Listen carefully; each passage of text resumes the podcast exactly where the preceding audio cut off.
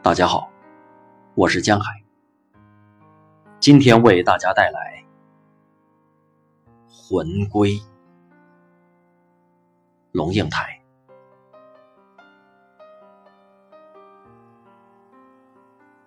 这是他十六岁时离开的山沟沟里的家乡。艾吉要他挑着两个箩筐到市场买菜，市场里刚好有人在招少年兵。他放下扁担，就跟着走了。今天带他回来，刚好是七十年后。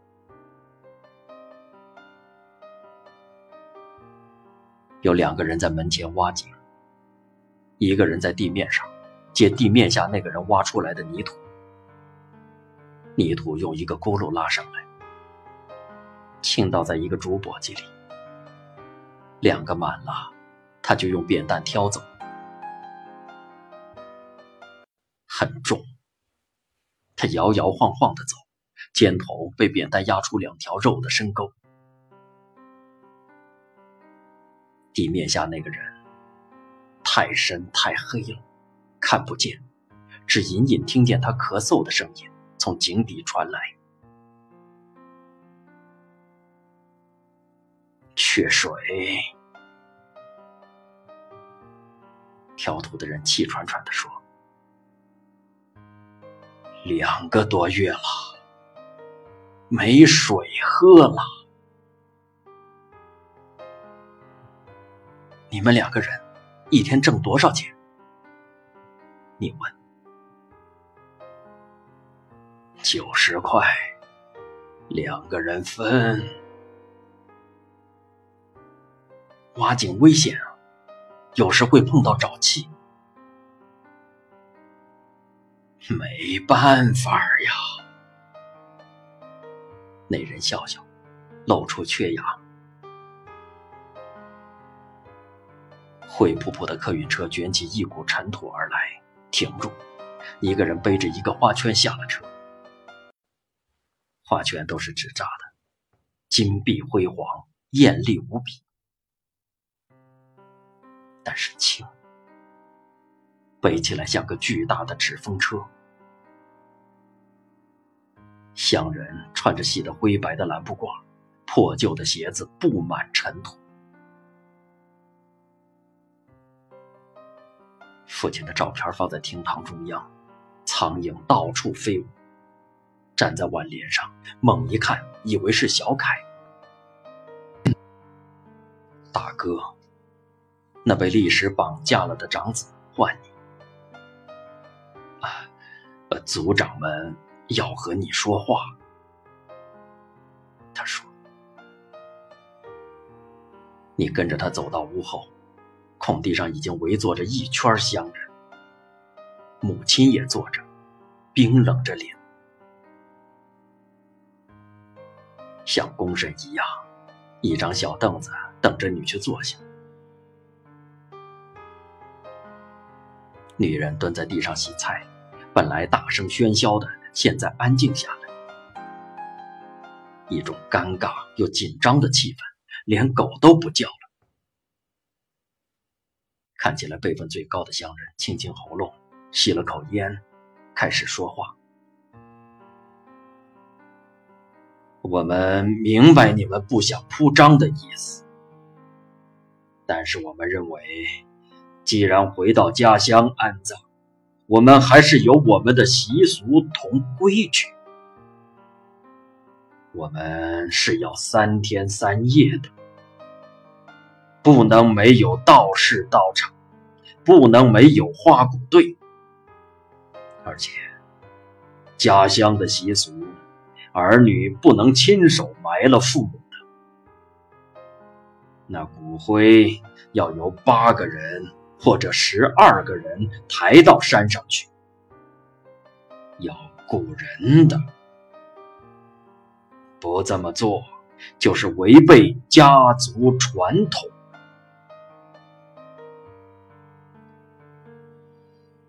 十几张脸孔，极其严肃的对着你，讨一个道理。十几张脸孔，黝黑的、劳苦的、满是生活磨难的脸孔对着你。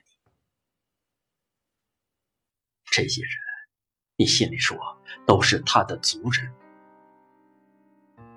如果他十六岁那年没走，他就是这些人的伙伴了。母亲含着脸说：“他也可以不回来。”你赶忙握紧他的手，你极尽温柔的解释：“佛事已在岛上做过，父亲一生反对梵文入节，若要铺张，是违背他的意愿，你不敢相从。花鼓若是相处风俗。”当然尊重。至于雇别人送上山，对不起，做儿女的不舍。我们要亲自捧着父亲的骨灰，用自己的手带他入土。最后一次接触父亲的机会，我们不会以任何理由给任何别人代劳。你清朗地注视着他们的眼睛，想从那古老的眼睛里看见父亲的神情。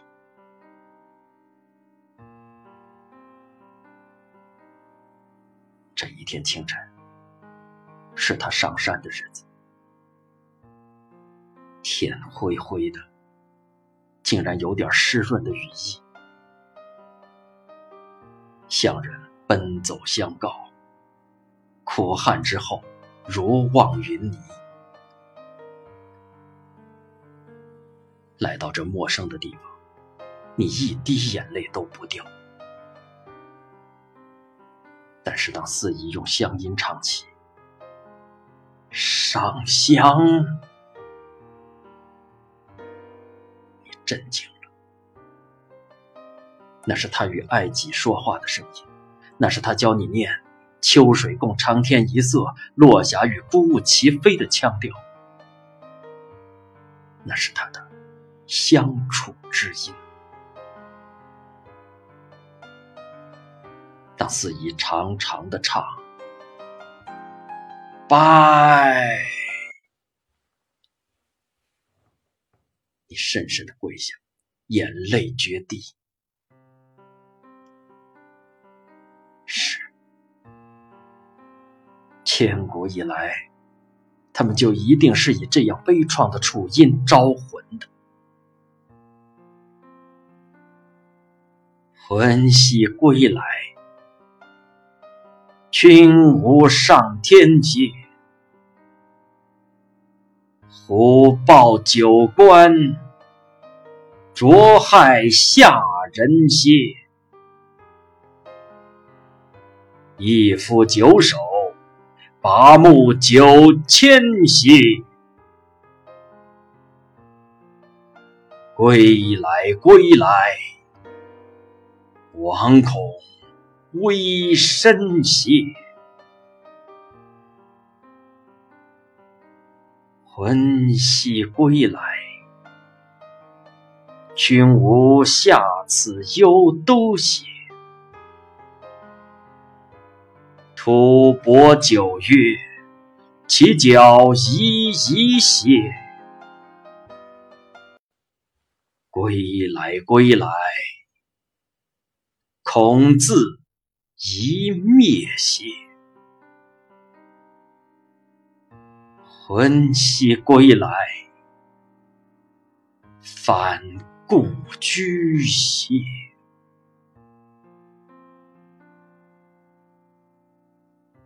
当他说闽南语而引得人们哈哈大笑时，当他说北京话而令人们面面相觑时，他为什么不曾为自己辩护？在这里。他的处音与天地山川一样幽深，与苍天鬼神一样宏大。四姨的每一个音，都像父亲念陈情表的音，婉转凄楚；每一个音，都重创你。此时此刻。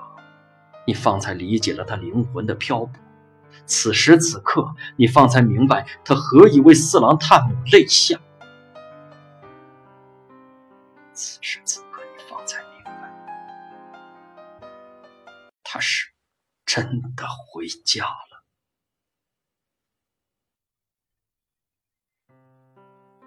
花鼓队都是面带沧桑的中年妇女，一身素白，立在风中，衣袂飘扬。由远而近传来唢呐的声音，混着锣鼓。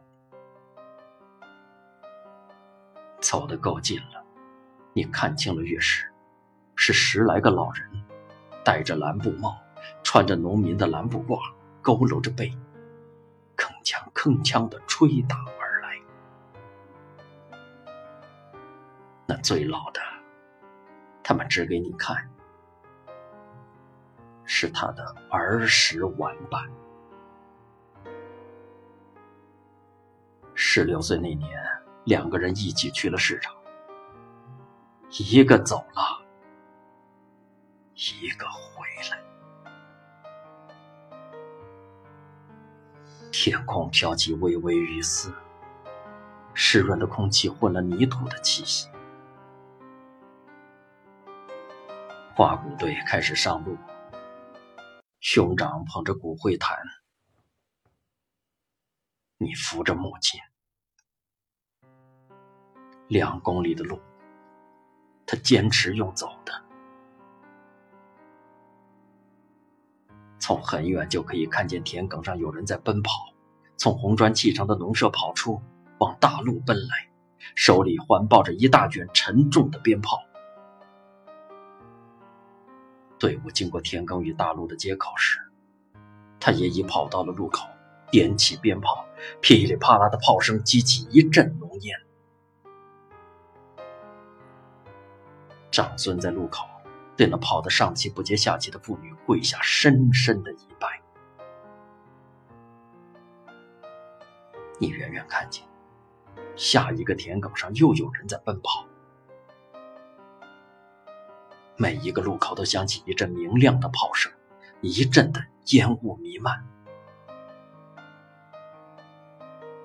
两公里的路，此起彼落的鞭炮夹杂着咚咚的鼓声，竟像是一种喜庆。到最后一个路口，鞭炮震耳响起，长孙跪在泥土中向村人行礼。在烟雾弥漫中，你终于知晓，对这山沟里的人而言，今天村里走失的那个十六岁的孩子，终于回来了。七十年的天翻地覆，物换星移，只不过是一个下午去市场买菜的时间。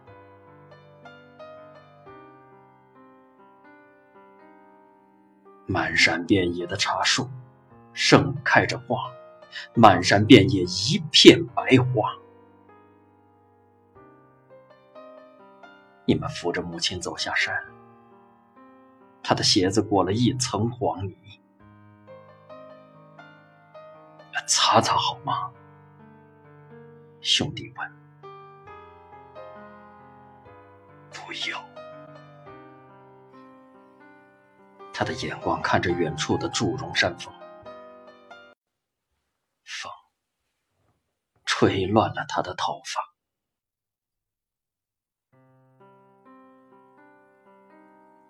下山的路上，你折了一枝茶花，用手帕包起。